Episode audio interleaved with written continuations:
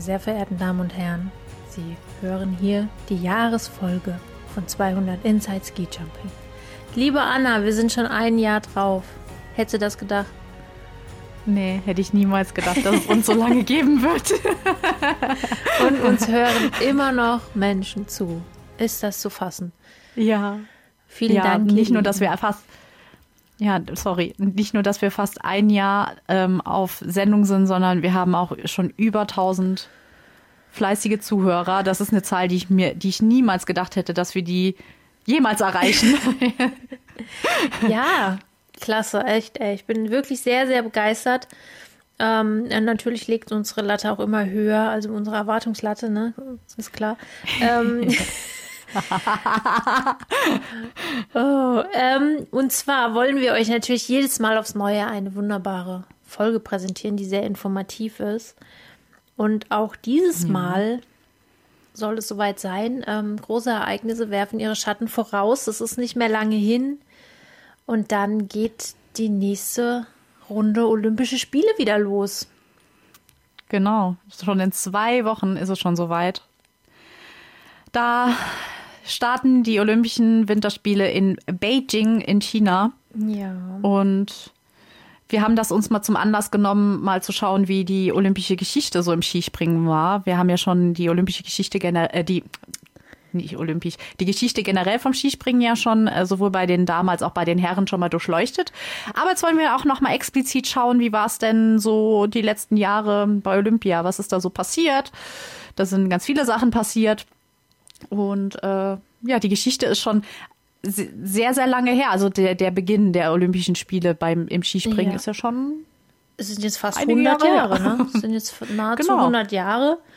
Ähm, die ersten Olympischen Winterspiele fanden, also der Neuzeit, wobei das nicht stimmt, weil also die antiken Olympischen Spiele waren Genau. ja nur im Sommer, da gab es keine, also sprich äh, 1924 ging das los ähm, in Chamonix und äh, seither ist Skispringen auch ja, im, im olympischen Programm dabei und ähm, bis zum heutigen Tag. Das ist nicht unbedingt immer selbstverständlich, weil wer so ein bisschen die Geschichte oder ja insgesamt den Ablauf der Olympischen Spiele ähm, verfolgt, der wird feststellen, dass immer mal wieder auch ähm, Disziplinen dazukommen oder halt auch mal das eine oder andere rausgestrichen wird. Ne? Genau. Also da kann man echt stolz drauf sein, dass Skispringen immer dazu gehört hat und es eigentlich auch nie ähm, man drüber nachgedacht hatte, es aus dem Programm rauszunehmen. Das äh, macht uns als Skisprung-Fans natürlich auch sehr, sehr stolz, Genau. dass das auch gerne gesehen wird bei Olympia. Ja, das ähm, ist wahr. Und wie nicht anders zu erwarten, ist es auch so, dass ähm, auch dieses Mal die ersten Jahre immer, es ist, es ist immer die gleiche Geschichte. Wenn wir darüber reden, wer war am Anfang die dominierende Nation, dann sind wir immer wieder bei Norwegen, weil es einfach so war. Ähm, auch, auch hier ist es der Fall, dass in den ersten Jahren die Norweger ähm, ja, immer gewonnen haben, immer vorne mit dabei waren oder Ja. eben ganz vorne waren, ähm, dass sich so äh, untereinander alles ausgemacht haben. Unglaublich. Es gab schon gleich am Anfang eine, ähm, oder ja, man hat erst dann einige Jahrzehnte später, hat sich das Ganze zu einer kuriosen Geschichte entwickelt. Ähm, der damals äh, 1924 ähm, drittplatzierte Athlet hat dann äh, einige Jahre, einige Jahrzehnte später ähm, festgestellt, Moment mal, irgendwie haben die sich da verrechnet. Also der vierte, ne? Und hat gesagt, eigentlich wäre ich doch Dritter geworden. Eigentlich hätte ich auf, auf Platz drei und der dritte wäre eigentlich Zweiter, äh, äh, Vierter geworden. Vierter. Also sprich, mir gehört eigentlich die Bronzemedaille und hat das dann also überprüfen lassen und die Skiföderation hat dann irgendwann gesagt, ja, das stimmt. Und äh, das ähm, ja, führte dann dazu, dass er einige Jahre, Jahrzehnte später, den 70er Jahren, dann von dem, von der Tochter des damals auf Platz drei ähm, liegenden und eben auch mit der Bronzemedaille ausgezeichneten Athleten Thorleif Haug, ähm, die die Bronzemedaille überreicht bekam, nachträglich hat er sie dann noch bekommen, ähm, denn dieser besagte Athlet, der ist bereits 1934 verstorben, also nicht allzu viel später. Ähm, Wow. Das ist ja eigentlich auch schon mal eine schöne Geschichte, die den olympischen Gedanken auch irgendwie darstellt und vor allen Dingen auch zeigt, wie, wie schön und nett die Skisprungfamilie damals schon war. So sage ich es jetzt mal. Das stimmt. Also da hat man sich nicht als Konkurrenten gesehen, sondern hat es jedem in irgendeiner Weise auch äh, gewünscht oder ähm, auch zugesprochen. Wenn es so war, dann war es so. Und schön hat zwar länger gedauert und er hat es leider nicht mehr mitbekommen, dass er dann letztendlich doch die Bronzemedaille bekommen hat, aber ähm, Den, den seine, vierten Platz bekommen hat. Ja, Also genau. er hatte das, dann quasi, er äh, ist in seinem, in, in seine, also ja, er ist für immer quasi der Gewinner für sich sozusagen dieser Medaille und ähm, Genau. ja, ist ja, ist, ist ja schön, dass man das auch auflöst und ähm, Genau. es war dann einige Jahre später erst aufgelöst worden, vielleicht auch mit den Techni Technologien, die man dann halt später erst hatte. Aber ähm, man lässt es halt nicht so stehen und es ist auch immer fair. Also es ist Ja. letztendlich fair abgelaufen und das ist, denke ich, macht es letztendlich auch aus, ähm, dass es um die Fairness geht in dem Ganzen. genau. Und da sind die Skispringer schon immer ganz weit vorne mit dabei gewesen. Das muss man einfach sagen. Ähm, Das stimmt auf jeden Fall. neben den Norwegern, die eben, wie gesagt, die ersten Jahre ja einfach dominiert haben, ähm, Ja. es sind auch immer die altbekannten Namen, ja, die wir ja auch schon ganz oft erwähnt haben. Ähm, ist es eben dann so gewesen, dass so Ende der 40er Jahre, also nach dem Zweiten Weltkrieg, es gab natürlich dazwischen dann auch keine, dementsprechend keine Olympischen Spiele, also nach 36 war dann erstmal Ende 1948 in Oslo ging es dann weiter. Ähm, Dann auch die deutschen Athleten zum ersten Mal ähm, so sehr weit vorne mitspringen konnten, insbesondere zwei ähm, Athleten aus Oberstdorf. Also da hat sich auch, das zeigt auch so ein bisschen, dass zu dem Zeitpunkt das deutsche Skispringen Schrägstrich Skifliegen, das hat ja, das haben wir ja schon mal erklärt, dass sich das eine ganze Weile lang sehr parallel ähm, quasi dargestellt hat, ähm, dass die dann auch ähm, ziemlich weit vorne mit dabei waren. Das waren die Herren Brutscher und Weiler aus Oberstdorf, wie gesagt ähm, die mit Platz 4 und 8 ähm, ziemlich gut eigentlich dann auch im Ranking lagen. Ähm, bei den Olympischen Spielen 48 in Oslo. Interessant ist, wir wissen ja alle, dass eben gerade Norwegen ne, ist natürlich eben nicht nur Skisprungnation, sondern auch insgesamt äh, Wintersport. Und da ist der Zulauf an Zuschauern natürlich immer riesig. Und zu diesem Zeitpunkt haben sich am Holmenkollen, also der Holmenkollen ist ja der Hausberg sozusagen von Oslo, Tatsache 180.000 Zuschauer ähm, versammelt, um diesen Wettkämpfen ähm, zuzusehen. 180.000, das ist wirklich eine gewaltige Masse. Das ist richtig viel. Wenn man das heute mit äh, einem Fußballstadion Ja. vergleicht, äh, da passen ja 60, 70.000 Zuschauer rein. Ich glaube, Das ist bei 60.000 ist das das Dreifache. also ich glaube, das Oh. größte, Ma- ich meine, das größte Stadion in Deutschland würde irgendwie auch so etwas über 80.000 fassen. Glaube ich, habe ich so Ja. leicht im Hinterkopf diese Info. Ja. Vielleicht stimmt es auch nicht. Also es ist auf jeden Fall wirklich eine irre Menge an Menschen, die sich da versammelt Ja. haben. Ähm, ich weiß nicht, wie es euch geht, aber mir geht es auch immer so, dass ich denke, oh Gott, 180.000 Leute in heutigen Corona-Zeiten. denkt man, Oh mein Gott, die hatten bestimmt alle gar keinen Abstand. ja, naja. So ist es halt. Ähm, genau, und natürlich auch, äh, da die Norweger sehr, sehr stolz waren auf ihre, auf ihre Olympischen Spiele, war es damals auch schon so, dass der König schon zugeschaut hat. Und die ganze königliche Familie ist ja heute noch so an den Holmenkollen springen. Ähm, ist ja auch immer der, der König, beziehungsweise halt dann ein Vertreter des Königshauses zugegen und betrachtet sich das alles. Also, das war damals auch schon so, ne? Ja, auf jeden Fall. Und da können sie auch echt stolz drauf sein, dass dann auch direkt ähm, drei Norweger auf den ersten, zweiten und dritten Platz war bei diesen Olympischen Spielen. Also es war Ja. komplett Perfekt. deren Ding. ja, ganz klar. Es war durch und durch alles perfekt. Also Ja. es ist wirklich heftig, wie dominant die, ähm, die ähm, norwegischen Skispringer in der Zeit einfach waren. Oder auch generell nicht nur die norwegischen Skispringer, sondern auch generell die skandinavischen Springer. Also Ja. auch wenn bis 52 nur Norweger gewonnen hat, es hat aber auch gedauert, bis dann mal nicht skandinavischer Springer letztendlich gewonnen hat, nämlich erst 1960, ähm, als Helmut Recknagel, der Deutsche, ähm, die Goldmedaille gewonnen hat. Das war damals der erste Nicht-Skandinavier, der die Goldmedaille gewonnen hat. Das ist auch zeigt, wie unglaublich stark die skandinavischen Länder letztendlich im Skispringen ja. und generell halt auch im Wintersport waren. Genau, und es ist nämlich keineswegs so, das haben wir ja auch in der Vergangenheit schon öfter thematisiert, dass es das anderswo nicht gegeben hätte. Das ist nicht der Fall, ja. sondern es war schon auch in Europa ja. ähm, eine große, ja, ein großer Aufbruch in, in Sachen ähm, Skispringen und zu dem Zeitpunkt dann erst recht. Also das ging ja auch schon ein bisschen, bisschen früher los. Ähm, aber Skandinavien mhm. war dann natürlich sehr weit vorne, ein bisschen im Vergleich, also wenn wir es mit heute mal betrachten. Gut, die Norweger sind natürlich immer noch ganz weit vorne dabei, keine Frage, aber gerade auch Schweden. Wo ist Schweden im Skispringen? Also mhm. ernsthaft, wo ist, ist nicht da? Und dann eben auch ähm, Finnland. Gut, da findet, findet äh, Skispringen statt, aber halt auch auf einem Niveau. Uff, uff, uff. Also es wird ja auch nicht besser, ne? Nee. nee. Da müsste man mal, also da können wir nur unsere Finnland-Folge mal mhm. äh, euch ans Herz legen. Ähm, da zeigen wir mal auf, was eigentlich im finnischen Skispringen alles passiert ist, was da schiefgelaufen ist. Und ja. die kommen auch aus diesem Tal einfach nicht nee. raus. Also man hat ja also, fast ein bisschen den Eindruck, dass es immer tiefer wird, wenn man sich jetzt überlegt, dass ja. äh,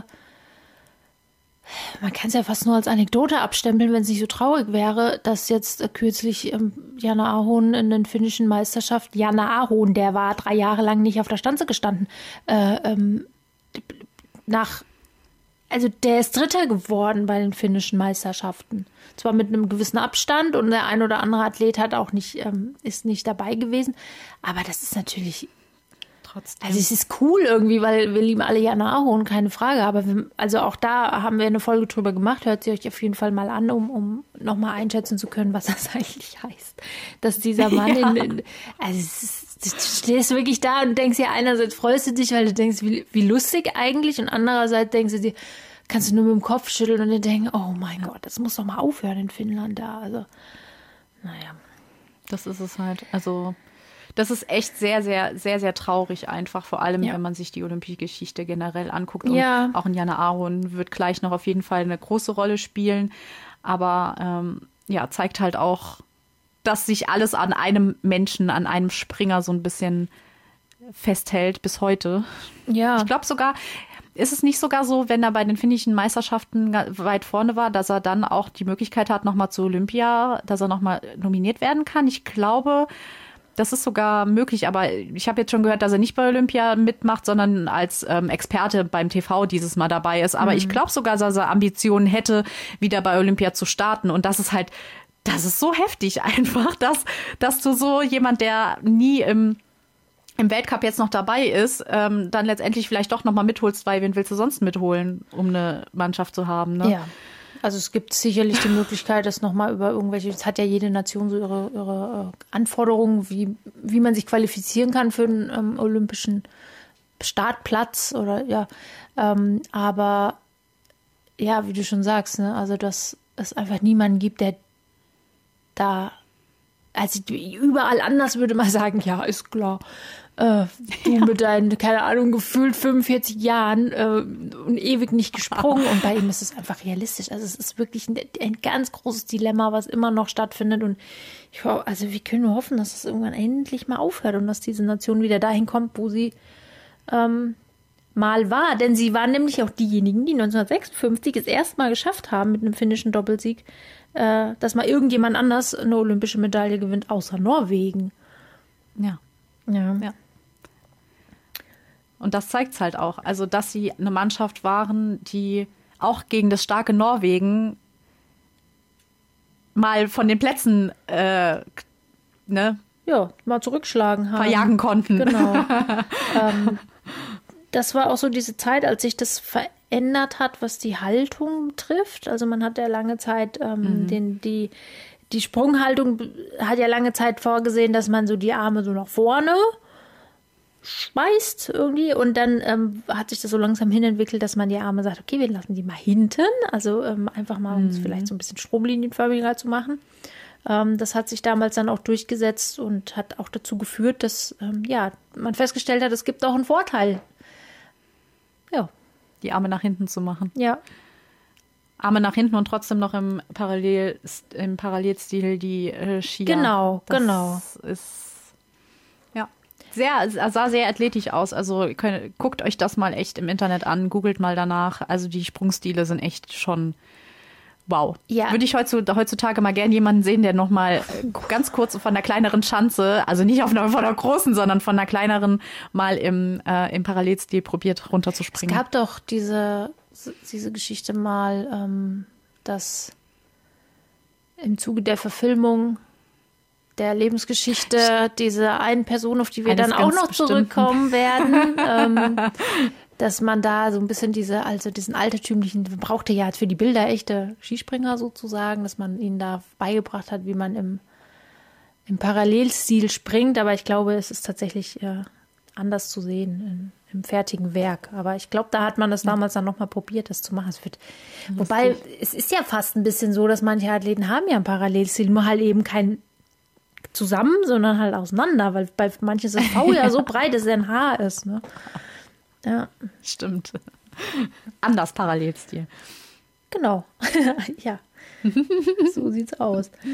Ähm, ja, wie du schon gesagt hast, 1960 Helmut Recknagel, der erste nicht, nicht Skandinavier, der Skandinavier. gewonnen hat, der erste Deutsche.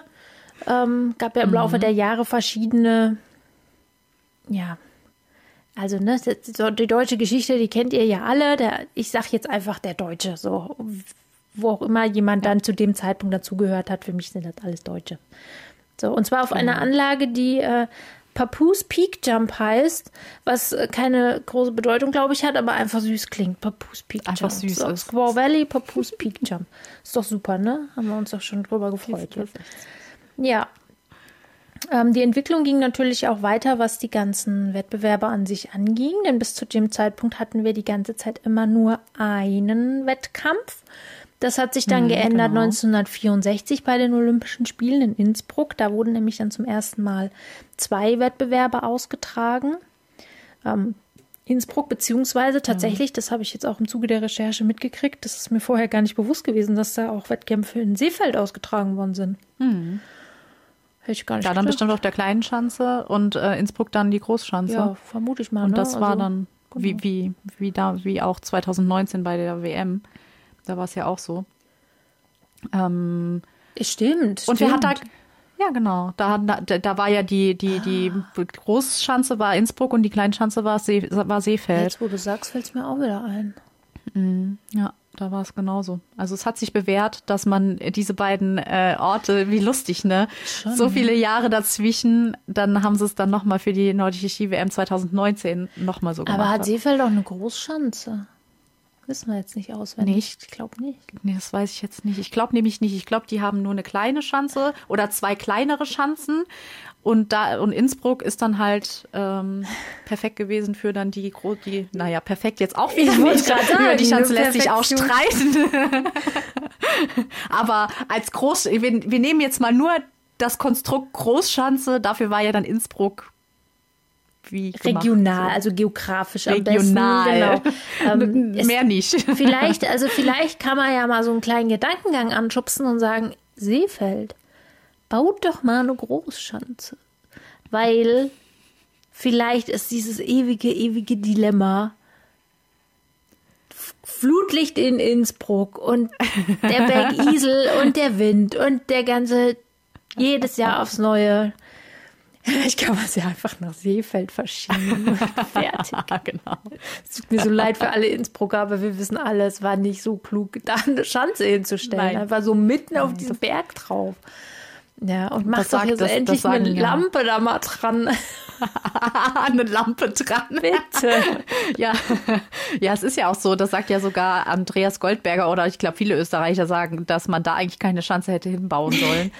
ähm, ja, sie ist schön, ich finde sie mega, mega toll, aber ja, das ja, vielleicht hat kann jetzt man nicht die so abbauen und in, in Seefeld wieder aufbauen. Woanders. Das wäre doch ein guter Ja, genau. Kompromiss. Ja, Komm, wir genau. schreiben gleich mal eine E-Mail an Fischanzentournee.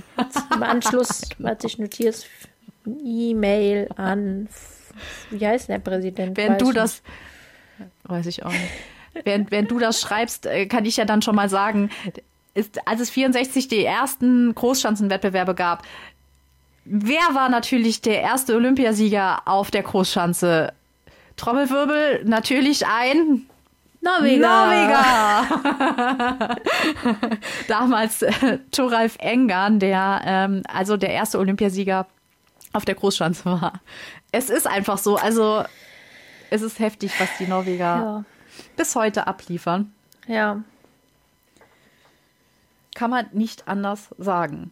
genau.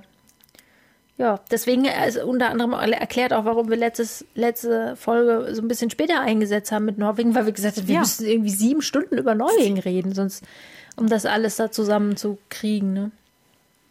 Und die, die, die werden immer wieder genannt. Also die kommen ja, Ja. eigentlich in fast jeder Folge, sind sie in irgendeiner Weise drin. Also wir, wir lassen eigentlich nichts aus. Also die kommen irgendwie immer, Ja. haben die eine riesengroße, spielen die eine riesengroße Rolle. Und das war jetzt wieder so lustig, weil wir die letzte Folge Norwegen gemacht haben, als wir dann recherchiert haben und gesehen haben, meine Güte, was für eine Dominanz die Norweger bei den Olympischen Spielen haben. Das greift wieder eins ins andere einfach. Das ist, ich finde es toll, wie, wie die, Ja.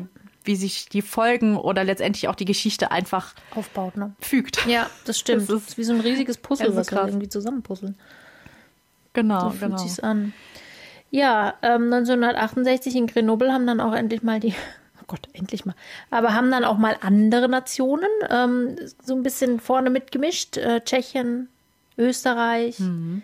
die he- heute Russland, sage ich jetzt mal, ähm, die konnten dann auch, mit Jiri Raska ist dann ein, ein tschechischer Athlet, einer der, das war so ein bisschen auch die Zeit, in der die Tschechen halt sehr, sehr groß waren, ja. Ähm, und konnten dann auch mal wieder ins Geschehen eingreifen. Das heißt also, insgesamt hat sich dann auch der ganze, ja, Siegerpulk sozusagen auch mal ein bisschen durchgemischt, was die Nationen betrifft und eben nicht nur Norwegen, Finnland und der eine Deutsche. Ähm, Ja. Sehr interessant wurde es dann im Jahr, also was heißt im Jahr darauf, aber sondern in der, im Zyklus darauf. Wusstest du eigentlich, dass man als Ja. Olympiade gar nicht bezeichnet die diese zwei Wochen, in denen es stattfindet, sondern das quasi von der, der Zeitraum vom Ende der einen olympischen Wettkämpfe bis zum Beginn der nächsten, also diese vier Jahre, die da jeweils dazwischen sind, dass das, das ist eigentlich das, was man als Olympiade bezeichnet. Echt? Ja. Ah, nee, das wusste ich nicht. Ah, krass, ja, okay. es ist so eine kleine Klugscheiß-Geschichte mal zwischendurch, aber ähm, Gut. Ja, okay, gut. Also, es Okay. verging eine Olympiade, äh, bis wir dann ähm, nach Japan kommen, 1972. Und darüber hatten Mhm. Ja. wir schon mal geredet in unserer Japan-Folge, beziehungsweise auch bei der Vierschanzentournee, denn da ähm, Mhm. hat sich eine Sache ereignet, die man sich heute gar nicht mehr so wirklich vorstellen kann. Ich glaube, wenn das heutzutage Äh. passieren würde, würde man fragen, oh, haben die sie nicht mehr alle? Aber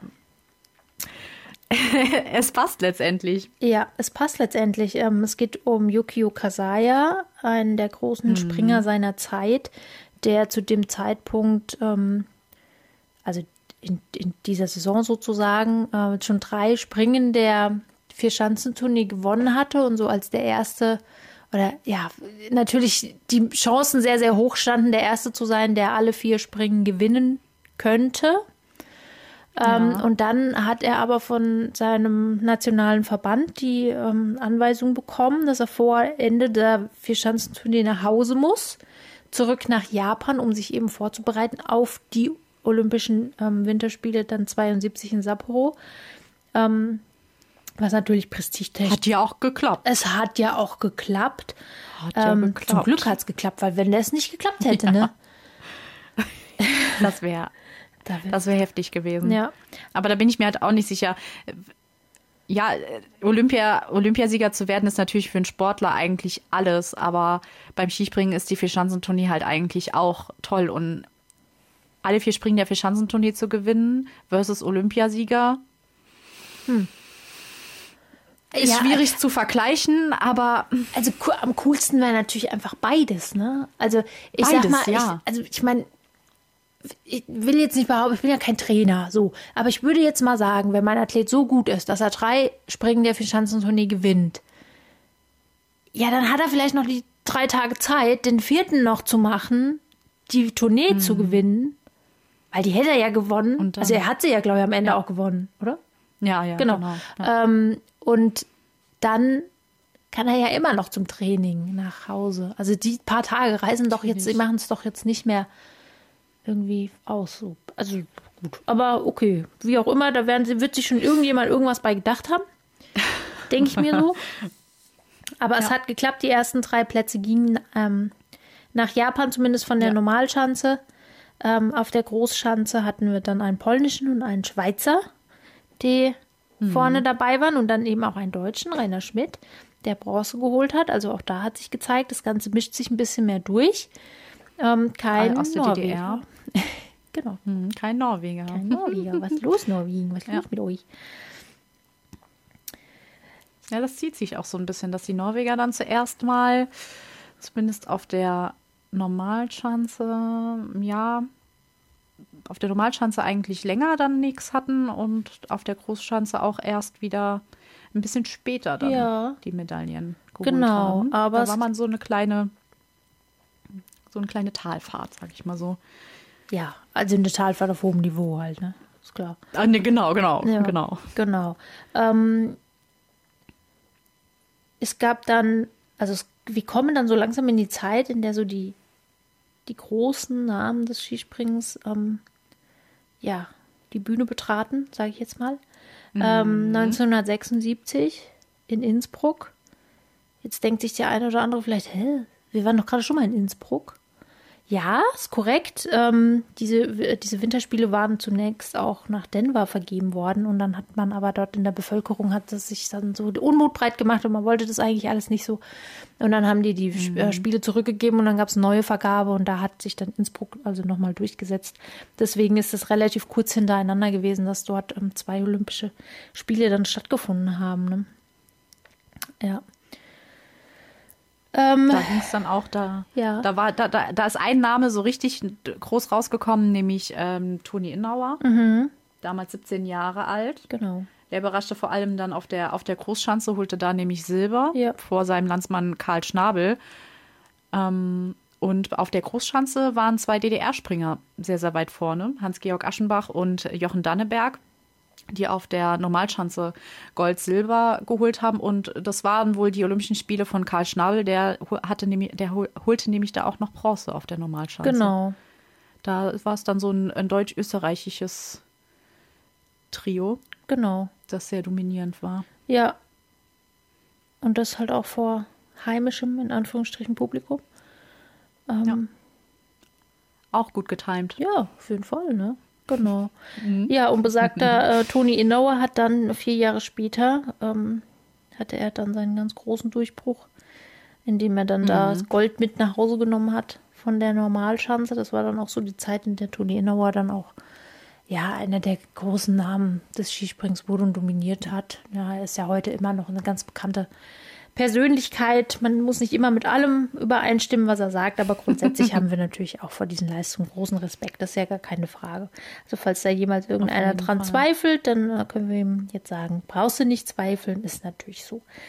Ja, Ja, das Lustige war auch, dass ähm, 1980 äh, bei den Olympischen Spielen es keine Bronzemedaille gab, sondern es gab zwei Silbermedaillen, nämlich Manfred Deckert und der Japaner, jetzt muss ich gucken, dass ich das richtig ausspreche, Hirokazu Yagi. Die haben beide nämlich ähm, auf der kleinen Schanze Silber geholt. Die waren nämlich punktgleich.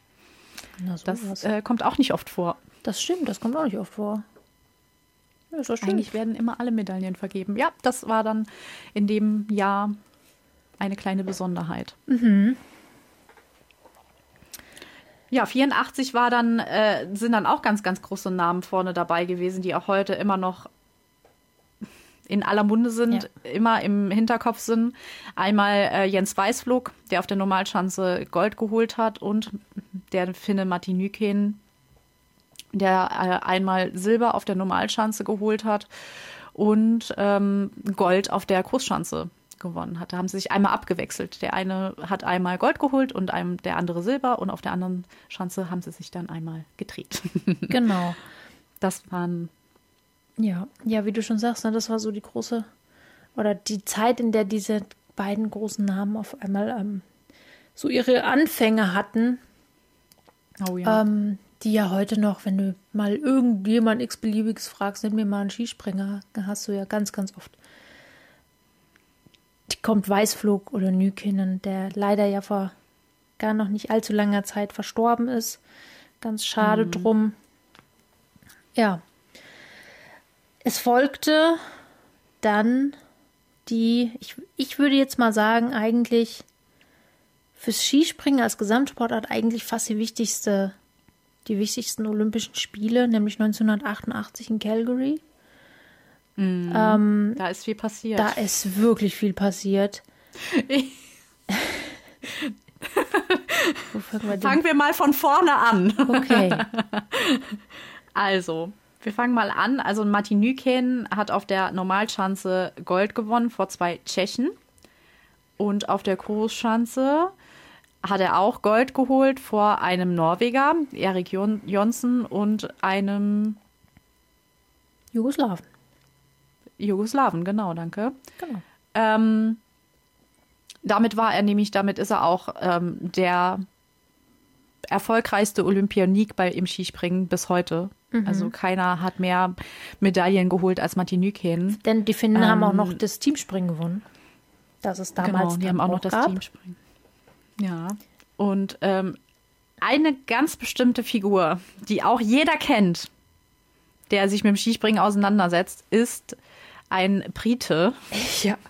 Über den wir auch schon mal gesprochen haben. Ja. Der auch bei den Olympischen Spielen in Calgary 1988 teilnehmen durfte, nämlich Eddie the Eagle, Eddie, Eddie Edwards. Genau. Der da, glaube ich, der wurde da zur Figur ja. schlechthin. Also genau, der war ja danach hm. die, Kult, die Kultfigur schlechthin. Den äh, kannte dann danach auch die ganze Welt, muss man sagen. Ähm, ja. Denn das Ganze ging natürlich medial. Heute würde man sagen viral. Damals gab es das noch nicht, aber die, die Welt hat ihn hinterher gekannt, äh, denn das war natürlich ein Athlet, der auch sehr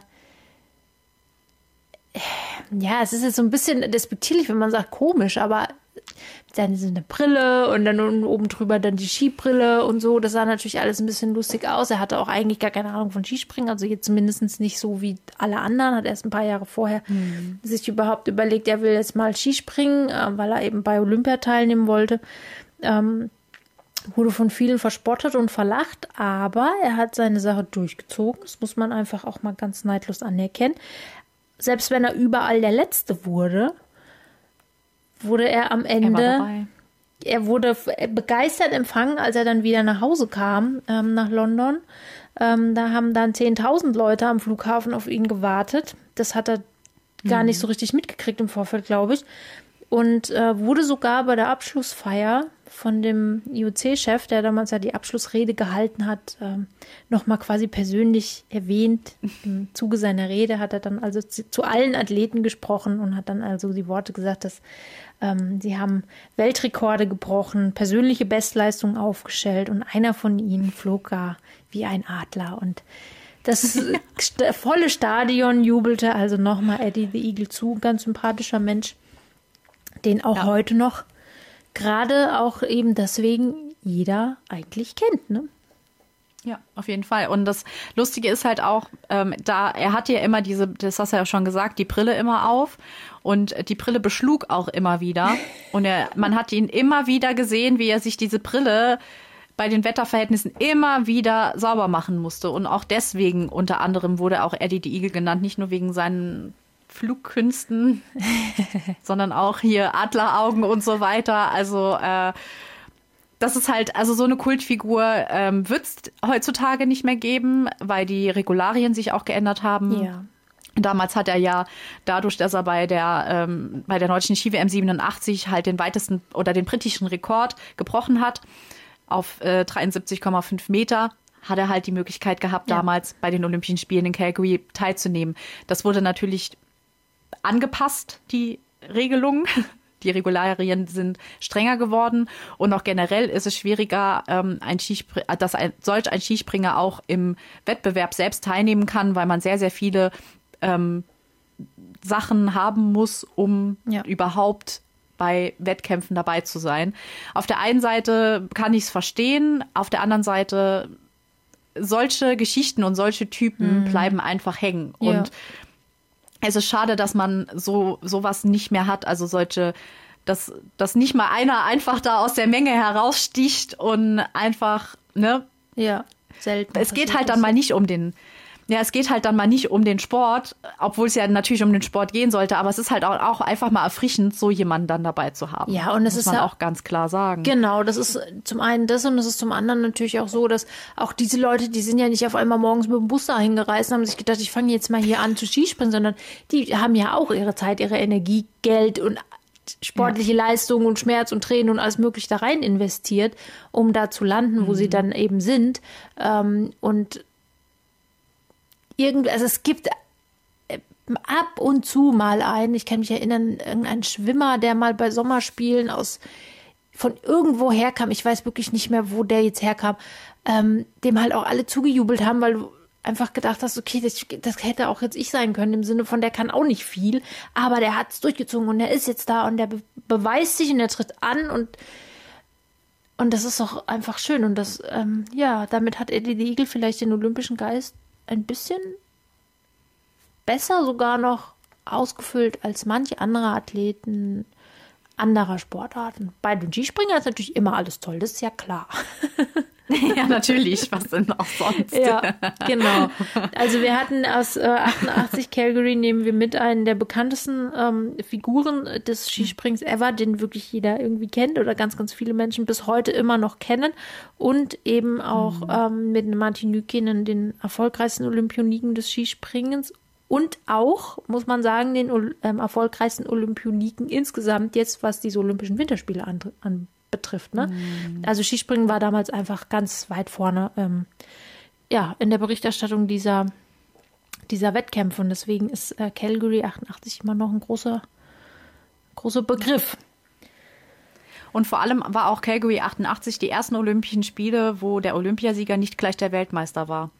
Das muss man auch noch erwähnen. Vorher Stimmt. bis 84 waren die Olympiasieger auch gleichzeitig die Weltmeister und Calgary war 1988 war also das erste Olympia, wo nur der Sieger Olympiasieger war und die Weltmeisterschaften, die Skisprung-Weltmeisterschaften dann nochmal extra ausgetragen wurden. Also so viel verschiedene Das recht. Sachen Oh, je, je. die da aufgetreten sind in diesem, in diesem, bei diesen Olympischen Spielen. Meine Güte. Meine Güte. Ja, und es ging dann Meine eigentlich Güte. auch Schlag auf Schlag weiter, denn vier Jahre später haben wir in Albertville ähm, den nächsten Rekord sozusagen gebrochen. Und zwar hat dort Toni Nieminen, ähm, das ist der, der jüngste Olympiasieger, ähm, mit, also den es jemals gab bei den Olympischen Winterspielen mit 16 Jahren und 256 Tagen. Und ich glaube, dass dieser Rekord sogar immer noch Bestand hat. Wenn ich das, ich jetzt auch sagen. ja, wenn ich das richtig äh, in Erinnerung habe, ist das so. Ähm, das war ja auch so die Zeit, in der sich auch hier wieder vieles verändert hat, was so die Stile betraf des ähm, Skisprings. Also es gab ja vorher den Parallelstil. Dann hat sich ja dieser um die ähm, um 1990 so rum dieser V-Stil entwickelt, ähm, der Ja. zu dem Zeitpunkt dann von den von vielen Athleten dann auch adaptiert wurde und ich glaube auch zu dem Zeitpunkt alle, die äh, vorne dabei waren und auch die Medaillen mitgenommen haben, haben alle im V-Stil äh, sind gesprungen. Ähm, das heißt, wir hatten damals gab es einfach diese, die einen sind so und die anderen sind so. Kann man sich heute irgendwie nicht mehr vorstellen, dass das tatsächlich mal so ein großer Unterschied war. Aber so war es, ne? Ja. Und zudem war äh, 1992 das letzte Mal, dass in einem Jahr die Olympischen Winter- und Sommerspiele ausgetragen wurden. Das war bis dahin immer im gleichen Jahr und ähm, der, der, das IOC, der IOC hat eine Abstimmung gemacht. Wohl unter Druck der Fernsehanstalten. Also gerade die amerikanischen Fernsehanstalten haben da so ein bisschen rumgemeckert, dass sie sehr viele Millionen an Übertragungsrechten in einem Jahr für zwei Großveranstaltungen bezahlen müssen Ja. und wollten das ändern. Und das haben sie dann auch geändert. Deswegen ist es auch ähm, da dann so gewesen, dass direkt zwei Jahre später, 1994, wieder die Olympischen Winterspiele stattgefunden haben. Ab da dann auch wieder alle vier Jahre, aber man hat dann halt geschaut, dass man da dann ähm, die Olympischen Winterspiele von den Sommerspielen abgrenzt und ähm, schön für die für die ähm, Fans damals, dass man zwei Jahre später direkt wieder Olympische Ja. Winterspiele hatte und somit sind wir jetzt dann halt verschoben. Genau. Deswegen haben wir jetzt nur einen Zweijahressprung. Lillehammer 94 sagt auch wahrscheinlich noch vielen Leuten was. Ähm, Denn auch das ist, äh, auch hier gibt es einen, einen, einen Wettbewerb, der wirklich auch in die Geschichte eingegangen ist. Äh, aber irgendwie so, also anders als Eddie the Eagle, so ein bisschen ins Gegenteil verkehrt. Ähm, Ja. Auch hier ein ganz großer Name wieder ganz vorne mit dabei, und zwar Jens Weißflog. Er hat auf der Großschanze Gold gewonnen. Und zwar, äh, ja, ihr habt es richtig gehört, zehn Jahre nachdem er also schon in Sarajevo 84 ähm, Gold gewonnen hat. Also das ist natürlich auch eine Leistung, ne? Also Toll. ich denke, wir müssen uns wirklich mal intensiver mit Jens Weißflug beschäftigen, weil der Mann hat das wirklich verdient, auf jeden Fall. Auf jeden Fall. Ja, ein Genau. großer, großer Sportler. Ja, ähm, wie wir ja auch Ja, letztes Jahr schon, äh, äh, letzte Folge schon erzählt haben, ist ja Espen Bredesen auch derjenige gewesen, der hier ganz weit vorne war. Also auch hier knüpfen wir ein bisschen an die Folge unserer Norweger an, die Genau. da ihre große Zeit hatten. Also es fügt sich alles. Und auch Dieter Thoma war ähm, auf der Normalschanze, hat er, hat er Bronze geholt. Also noch ein Deutscher, den man heute auch noch sehr gut kennt. Ja. Was macht der eigentlich? Den Hat- habe ich schon lange nicht mehr gesehen. Ich glaube, der ist in, der ist in Rente gegangen, nachdem er bei der ARD aufgehört hat. Gute Idee. Hat er sich auch verdient. Hätte ich auch gemacht. Hat er sich verdient. ja, und das Krasse war ja in 19, genau. 1994 war das Krasse ja nicht die, die Einzelwettbewerbe, sondern die Teamwettbewerbe, die etwas anders verlaufen sind, als man es sich damals hätte denken können. Ja, der Teamwettkampf, ne? Der legendäre Teamwettkampf, genau. Ja. Also eigentlich war ja Japan, Japan war ja eigentlich schon nach dem ersten Durchgang oder auch nach den ersten drei Springern im zweiten Durchgang eigentlich gesetzt äh, als Olympiasieger. Genau. Und das Bild war auch, Jens Weißflug hat Ha- Harada, der dann als letzter Springer noch oben gestanden hat, auch noch auch schon gratuliert.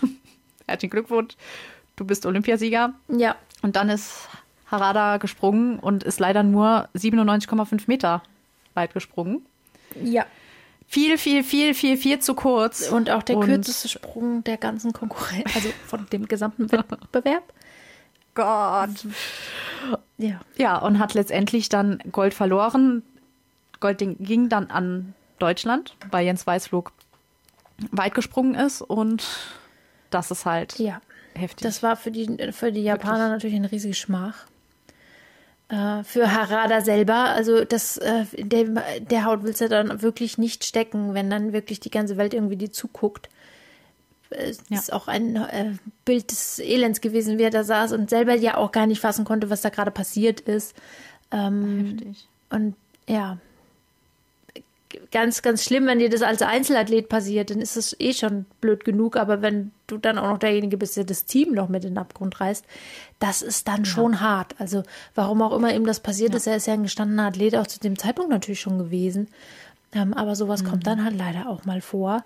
Ähm, die, die Japaner, also es war so ein bisschen unglücklich, dass im Nachgang die Zuschauer äh, Weißflug auch ähm, später dann immer ausgebuht haben, weil sie, also weil man ihm so ein bisschen bösartig unterstellt hat, dass er quasi durch diese, durch diese Aktion, dass er oben einfach schon gesagt hat, herzlichen Glückwunsch, wir zwei müssen zwar jetzt noch runter, aber ihr habt gewonnen, das ist alles cool, dass er ihn damit halt sozusagen aus der Ruhe hat bringen wollen oder irgendwie da so ein bisschen ablenken wollte und deswegen ja zu kurz gesprungen ist, aber ist natürlich irgendwie auch ein bisschen konstruiert, meiner Meinung nach. ne? Ja, kann man ihm jetzt nicht so wirklich nachsagen, weil man, ja, Ja. das kann auch an allen möglichen anderen. Ich meine, wenn du als letzter davor, da oben stehst, Ja. als letzter Springer, da kann dir auch so die, kann auch der Druck so schon Ja. groß genug sein und Genau. du fucker, Unfall äh, passiert. Also, Ja. naja. Gut. Hat natürlich den Druck für die Japaner noch ein bisschen erhöht, was dann die nächsten äh, Spiele anging, nämlich dann 98 in Nagano, also zu Hause, weil da sollte das Mhm. Zu Ganze Hause sich noch. natürlich dann nicht wiederholen nach Möglichkeit. Ähm, und wie Ja. wir ja auch schon bei damals Yukio Kasaya gehört haben, ist das schon auch eine ganz schön prestigeträchtige Angelegenheit und die Japaner legen sehr viel Wert darauf, dass ihre Athleten dann auch abliefern. Und das, und das machen sie auch. Das ist, das ist das Krasse einfach, dass sie es auch wirklich machen. Auf der Großschanze hat nämlich Katsuyoshi Funaki damals Gold geholt und ähm, Hara- Harada hat Bronze geholt. Ähm, und auf dem zweiten Platz war damals äh, so, so, Soninen. Jani Soinen. Jani so, Soininen. Jawohl. Sagt mir gar nichts. Ich glaube, Ähm, der hat nämlich äh, Sil- Silber auf der Großschanze geholt.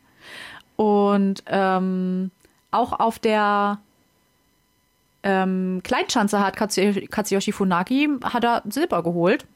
Also es war immer irgendwie ein Japaner auf dem Treppchen.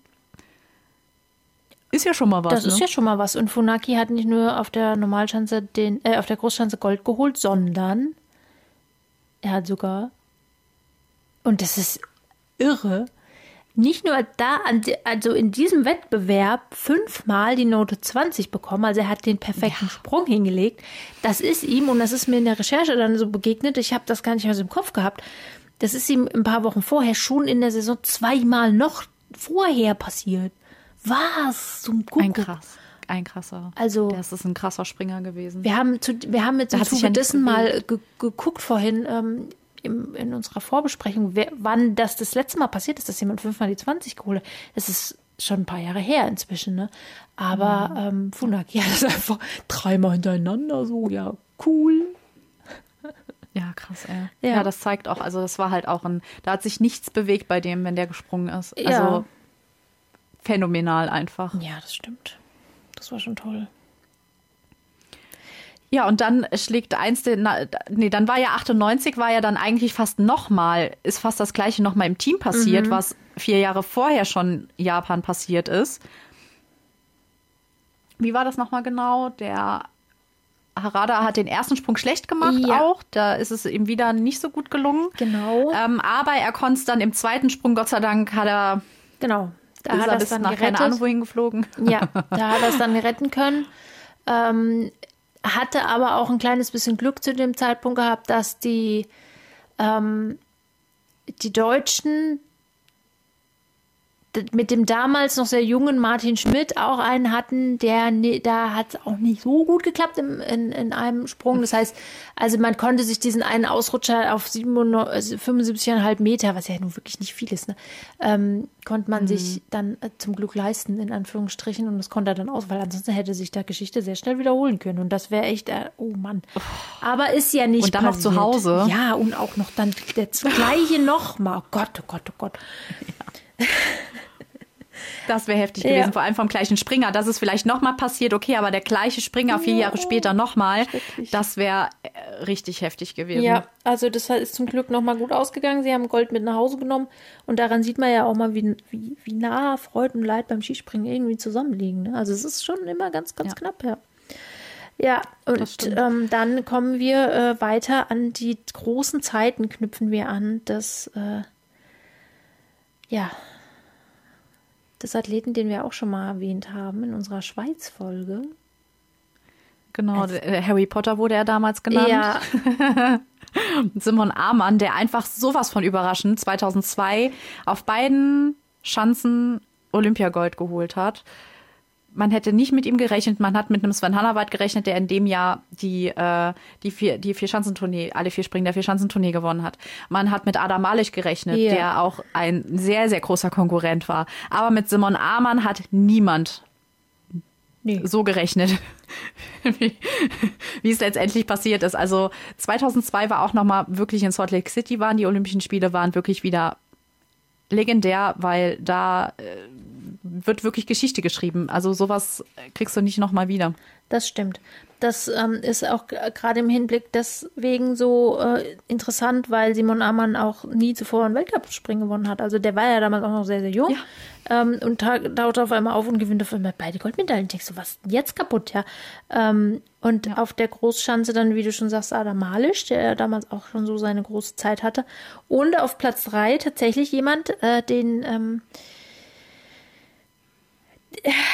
ja, wir erwähnen es immer ah. wieder, weil wir natürlich einer der großen Finnen, der viel zu wenig gewürdigt wird, außer bei uns. Bei uns wird er immer gewürdigt. Der gute, ja. wunderbare, fantastische, legendäre Tada! Matti Hautamäki. ja. Wir brauchen mal so einen Matti Hautamäki-Jingle irgendwie so. Ja, genau. Das müssen wir echt machen, damit das immer klar ist, dass wir gerade über Matti Hautamäki sprechen. Ja. Naja, ja, das ist auch so. Das hatten wir ja auch in unserer Finnland-Folge. Ja. Man hat nie so viel von ihm so mitbekommen, weil immer Jana Ahun in, im, im Glanz des Erfolgs gestanden hat. Aber Matti Hautamäki hat es geschafft, eine olympische Medaille zu holen. Eine Bronzemedaille, eine Einzelmedaille. Was ein Janne Ahun leider nie geschafft hat, ähm, muss man ihm hoch anrechnen und zeigt halt auch, was für ein krasser Athlet ja. er einfach war und dass er aus dem Schatten von Janne Ahun trotzdem seine Erfolge feiern konnte und ähm, in manchen Sachen sogar sogar besser war als Janne Ahun. Muss man jetzt auch mal so ja, sagen. Ja, zumindest was olympische Karrieren anging, ne? Das stimmt. Genau. Ähm, genau. jetzt gab es natürlich nicht nur Simon Amann zu diesem Zeitpunkt, äh, der ja schon mal alles in den Schatten gestellt hat, sondern es ist noch eine Sache passiert, nämlich im Teamwettbewerb ähm, hat ähm, Deutschland gewonnen, Gold vor besagten Finnen. Mhm. Und zwar mit 0,1 Punkt Vorsprung. Ja. Und man denkt das sich so, Teamspringen. 0,1 Punkt ist halt einfach der kleinstmögliche Abstand, den es gibt. Ne? So, also. Und das ist ja schon beim normalen Springen, wenn du zwei Springen pro Springer hast, ist das schon wenig. Aber bei einem Teamspringen, wo du insgesamt acht Springen hast, also acht Springer hast, also nee, acht durch, nee, acht Springen. Sprünge. Hast, ne? Sprünge, acht Sprünge hast, meine Güte, acht Sprünge hast, ist ja 0,1 ja. Das ist nix. Das ist nix. Zufall halt einfach, mehr nicht. Also, ja. Ne, ist ja. aber gut, ich meine, in anderen Sportarten geht es auch ja. knapp her. Das ist halt jetzt auch knapp. Also, das ist natürlich auch sehr, sehr krass gewesen. Und was eben auch noch dazu ja. kam, ist, dass 2002 erstmal eine Quali gesprungen worden ist und die besten, ähm, die besten 15 Athleten des Weltcups waren vorqualifiziert. Wenn ich mir das heute so angucke, denke ich mir, das ist ja völlig bescheuert eigentlich, weil dann haben ja alle anderen fast gar keine Chance. Und, aber das nee. war halt damals so, ne? Ja, ja, das war damals so. Ja. ja. Das ging ja auch noch lange so, dass es so ja. war. Also äh, genau. Ja, dann 2006 haben die Olympischen Spiele dann in Turin stattgefunden. Ja. Das ist korrekt. Da, äh, da haben wir einmal Las Bistöl.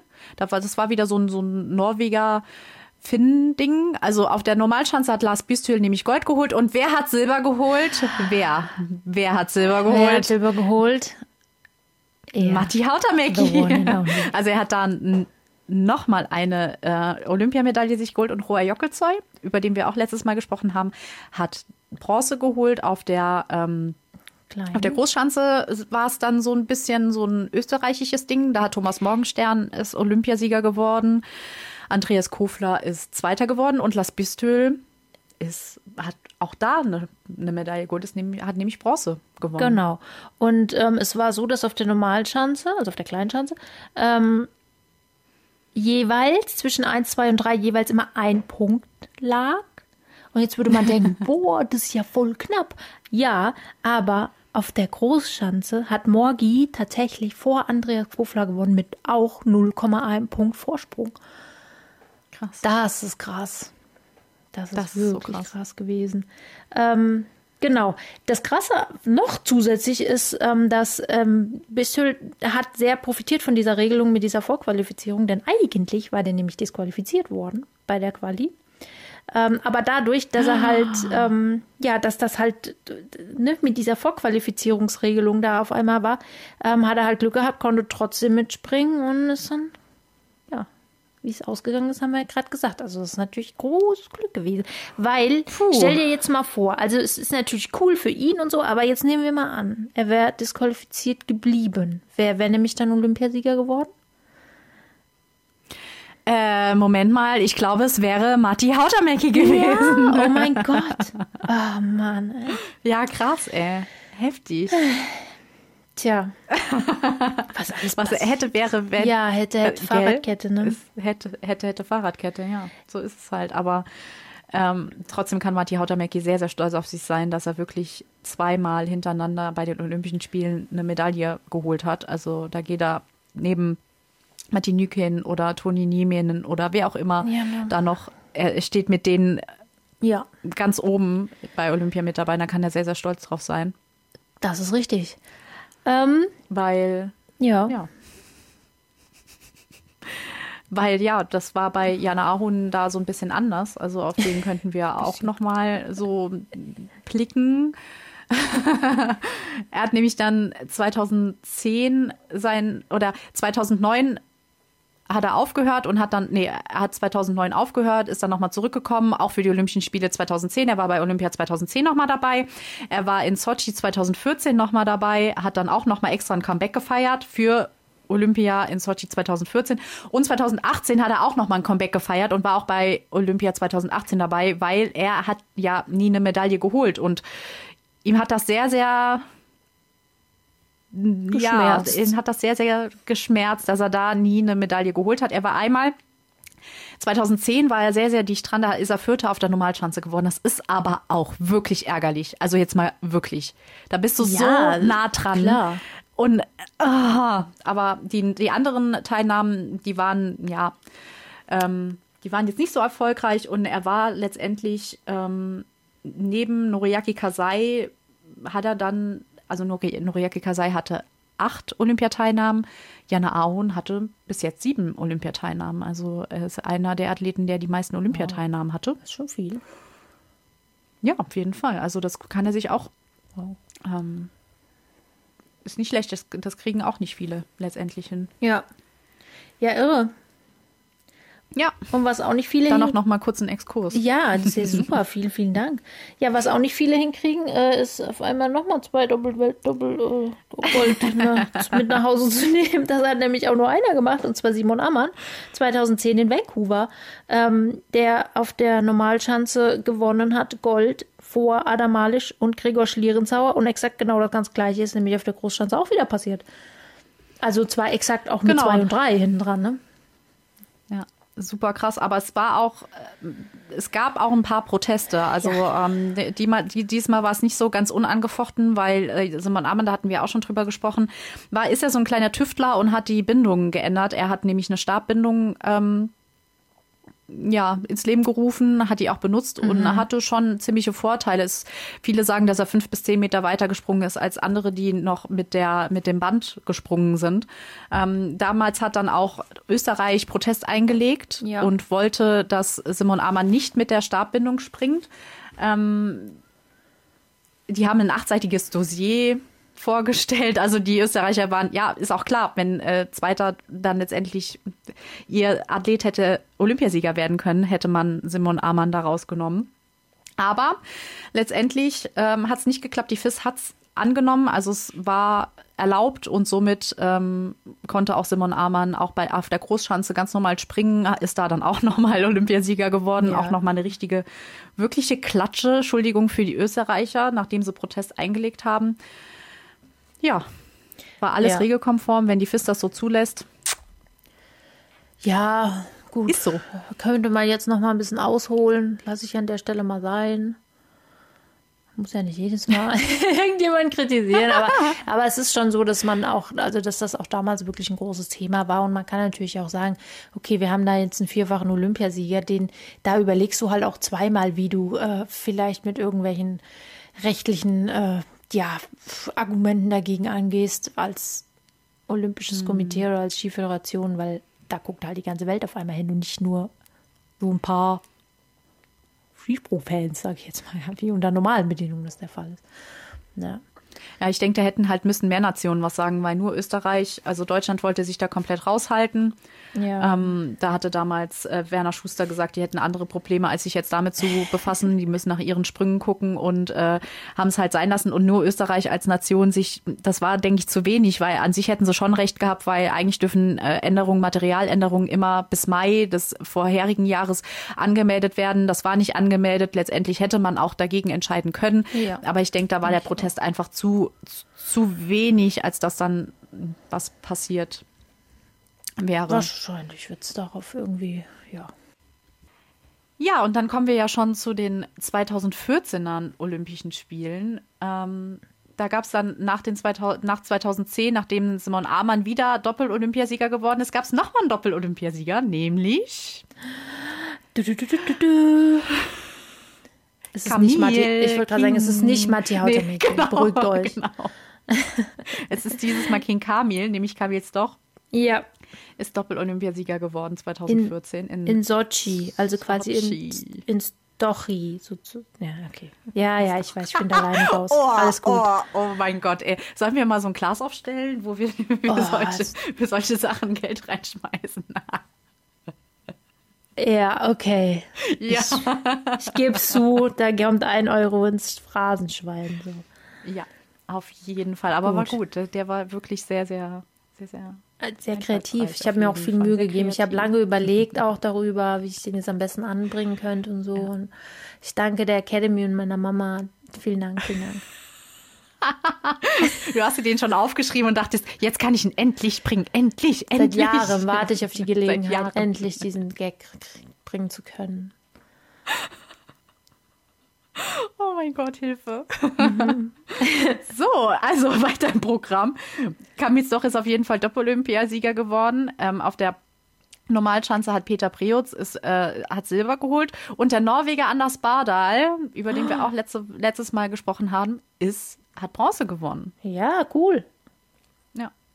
Und, Und, und, du, Und? du weißt, du weißt, was, was kommt jetzt. Ich weiß, was Kasai jetzt kommt. kommt jetzt. Ja, ja, Natürlich. Ja, krass, ey. Hat er einfach Silber geholt. auf der Großschanze. Noriaki, Kasai. Mit damals, weiß ich nicht. Äh, schon alt. Über auch 40. jedenfalls schon alt. schon alt. Genau. Ja. Ja, krass. He heftig. Also das ist ja. Ja. dann auch wieder sowas, was echt in die Geschichtsbücher eingeht. Ähm, dass er einfach, keine Ahnung, nach seiner, wie viel Olympiateilnahme, sechste, siebte Olympiateilnahme? 24. Er jetzt, wir weiß es nicht. wer weiß es schon. Hat er einfach nochmal Silber auf der Großschanze geholt. Und im Team natürlich dann auch nochmal, ne? Team Japan ist Bronzemedaillengewinner geworden und hat, äh, da Ja. hat er natürlich auch nochmal eine mit nach Hause genommen. Deutschland vor Österreich damals Gold und Silber. Mhm. Und es gab eine neue Neuerung. Endlich nach ewigen Zeiten Ja.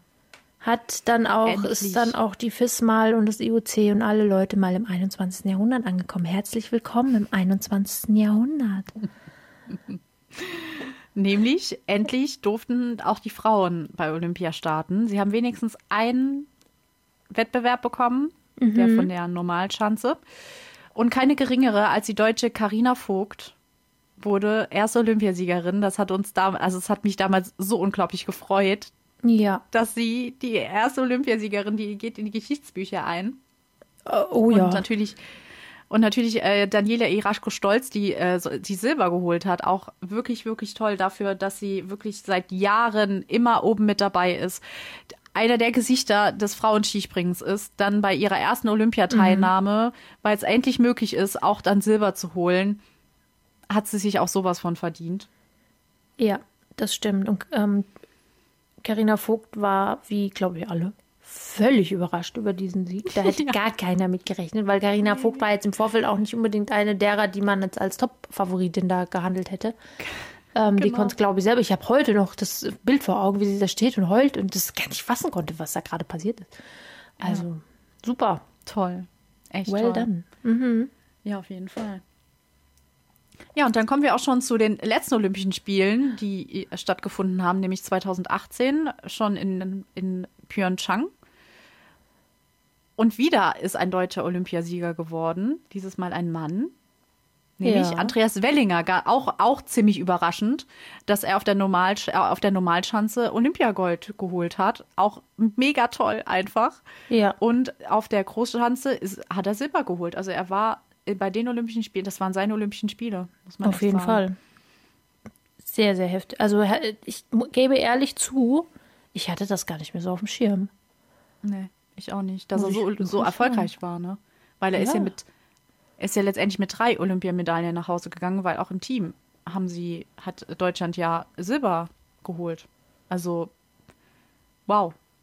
Ja, und damit hat er sich ähm, tatsächlich auch in die in der Liste der erfolgreichsten äh, Olympioniken aus, also bezogen auf Skispringer, auf Platz 6 katapultiert. Das ist wirklich wow, wow, Ja, richtig gut. richtig toll. Ja, Ja, und auf der, auf der Großschanze ist dann auch wieder mal King Kamil Olympiasieger geworden. Und es war auch so ein bisschen Olympia der Norweger, die, die richtig aufgeblüht sind. Nämlich äh, Robert Johansson hat auf beiden Schanzen Bronze geholt.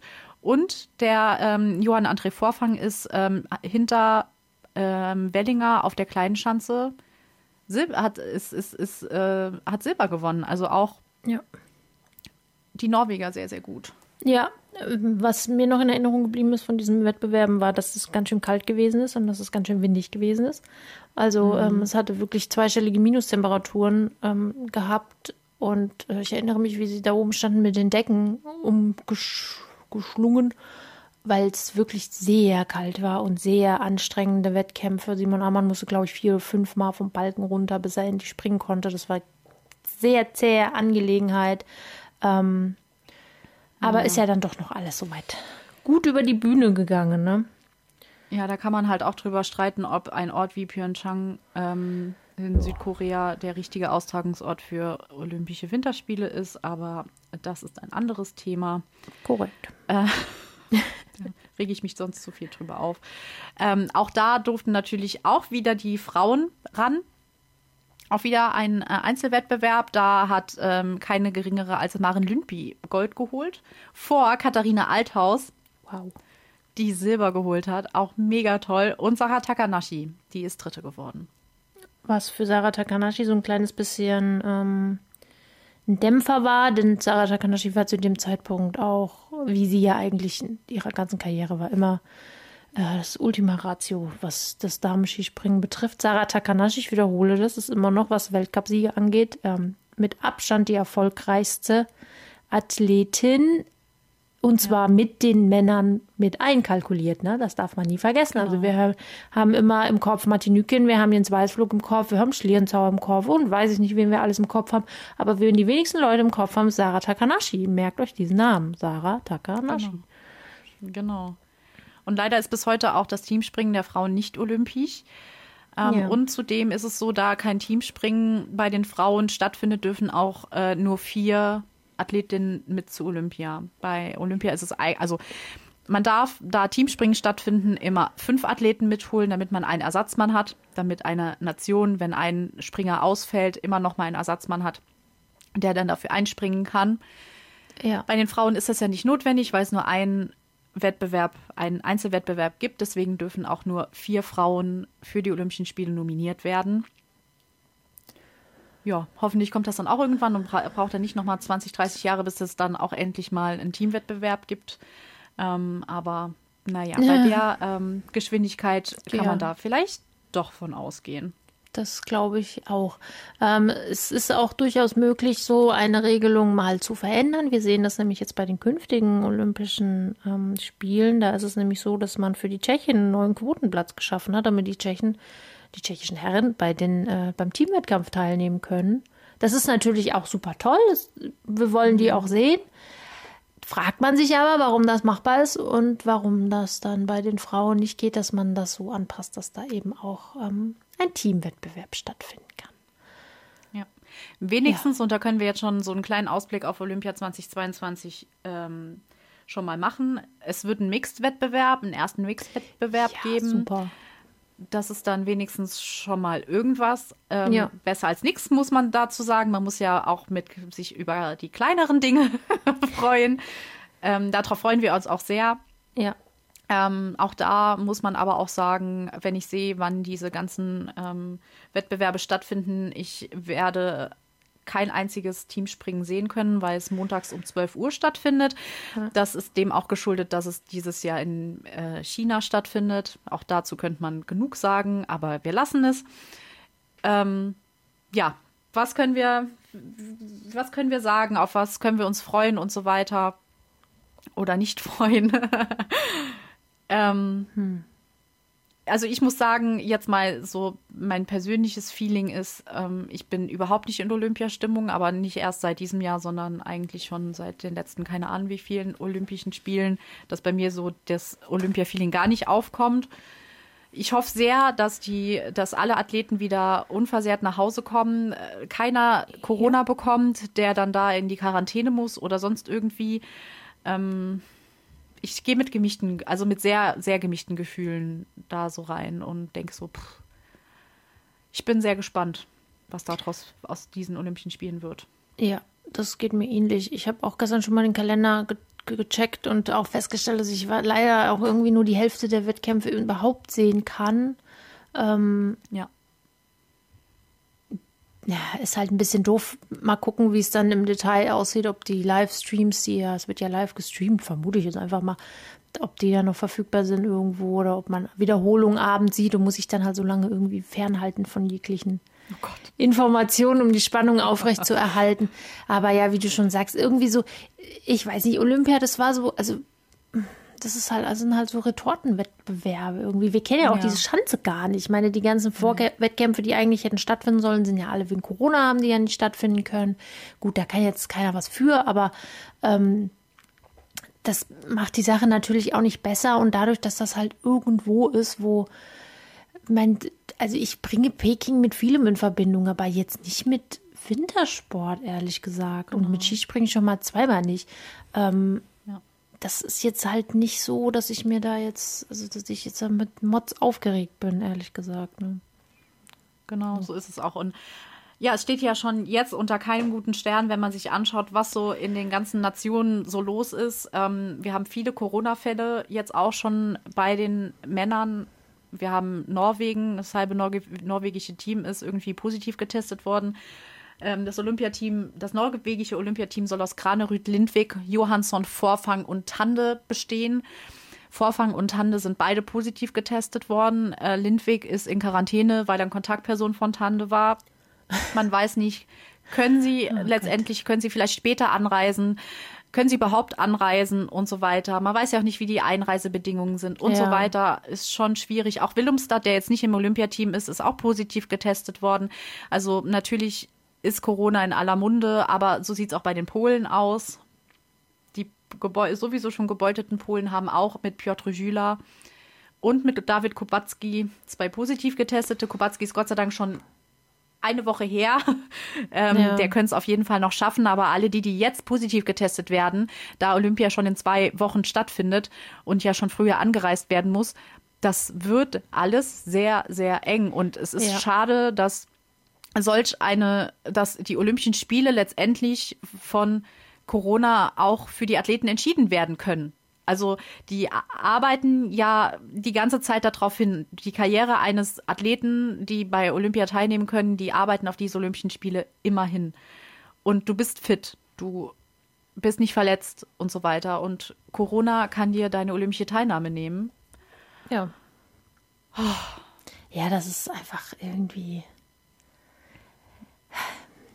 ich weiß ja auch nicht. Das also man hat ja die Sommerspiele, wann war das denn? Let nee, vor zwei Jahren. Oder was? Letztes Jahr. Ach, man kommt schon gar nicht mehr hinterher.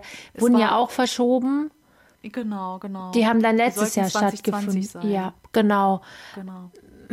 Es ist halt nicht so einfach, so eine Großveranstaltung irgendwie zu verschieben, aber vielleicht wäre das auch nicht so dumm gewesen, das zu tun. Wobei natürlich damals vielleicht oder zu dem Zeitpunkt, als das hätte stattfinden soll, vielleicht jetzt auch nicht, also meine, wer ich habe nicht damit gerechnet, ich weiß nicht, wer damit gerechnet hat, dass eine dermaßen Welle nochmal über die ganze Welt irgendwie drüber rast, wie es momentan der Fall ist. Ähm, ja. Vielleicht wäre es klüger gewesen, nochmal für alle das. Also es geht ja doch noch um mehr vor Sportarten, geht es ja nicht nur Skispringen. Ich persönlich finde, wenn ich mir das so angucke, mal insgesamt, dass wir eigentlich bis jetzt oder bis vor, sagen wir mal so anderthalb Wochen, also nach der Tournee, wirklich das hervorragend hingekriegt haben, dass kaum jemand ja. äh, infiziert war. Und wenn, dann war es eine Person und nicht mhm. ähm, wie jetzt bei anderen Sportarten, wo man das ja derzeit mitbekommt, auf einmal wirklich irgendwie ein riesiges Cluster sich aufmacht. Aber irgendwo gibt es natürlich dann trotzdem, also irgendwo sind dann noch die Grenzen erreicht dessen, was du an Vorkehrungen noch treffen kannst. Ähm, ja. Gut, vielleicht sollten wir es einfach als ja, ähnlich wie wir das ja auch schon gesagt haben, leider in der letzten Saison und auch in der diesen, diesjährigen Saison, ist einfach immer so Tag für Tag sozusagen nehmen und sich einfach für den freuen, der an dem Tag einfach die besten Karten hatte in vielerlei Hinsicht. Ähm, aber der Stellenwert insgesamt, wenn man es jetzt mal insgesamt betrachtet, wird wahrscheinlich nicht so hoch sein. Nee, würde ich mal sagen. Also, also es ist halt auch jetzt auch im, im, deutschen Team äh, ist ja jetzt bekannt geworden, dass auch Andreas Wellinger positiv getestet wurde. Das ist halt auch ja. wirklich heftig. Wir haben ja gerade noch gesagt, er war seine letzten Olympischen Spiele waren sehr, sehr erfolgreich. Er hätte seinen Titel verteidigen können. Ob das jetzt geklappt hätte, sei dahingestellt, ist aber jetzt auch gerade egal. Er hätte aber die Chance gehabt, es zu machen, es, äh, seinen Titel zu verteidigen. Jetzt steht überhaupt nicht fest, kann er überhaupt nominiert werden.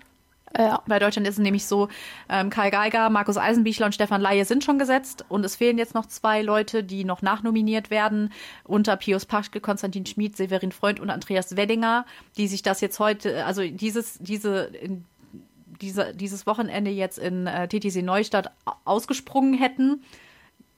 Jetzt kann ein Andreas Wellinger halt nicht mitspringen. Er kann Ja. nicht um den Startplatz springen. Ja, das Mega schade einfach. Ja, Äh, Man also- weiß halt nicht, vielleicht sagt der Trainer trotzdem, er kann mit, wie auch immer, aber die Chance, sich zu beweisen, die hat er jetzt einfach nicht mehr. Und das Ja. ist halt da schade. Das ist einfach. super schade. Aber das muss ja auch vergleichbar auch für die wollen- anderen sein. Ne? Also, ja, genau. Wenn jetzt die drei, die können halt jetzt noch ihre, ihre Sachen zeigen und wenn die drei gute, gute Sprünge haben, dann muss er halt unter den dreien entscheiden. Aber es ist halt für den Andreas Willinger einfach mega, mega schade. auf jeden Aber Fall. naja, wir leben in Zeiten, wo das halt jetzt leider so ist. Ja. und mit mir klarkommen müssen. Aber wir müssen auch was sehr, sehr Positives nochmal herausstechen. Kein geringerer als Simon Amann ist auch nominiert natürlich für die Schweiz und es sind seine siebten Olympischen Spiele, Wow.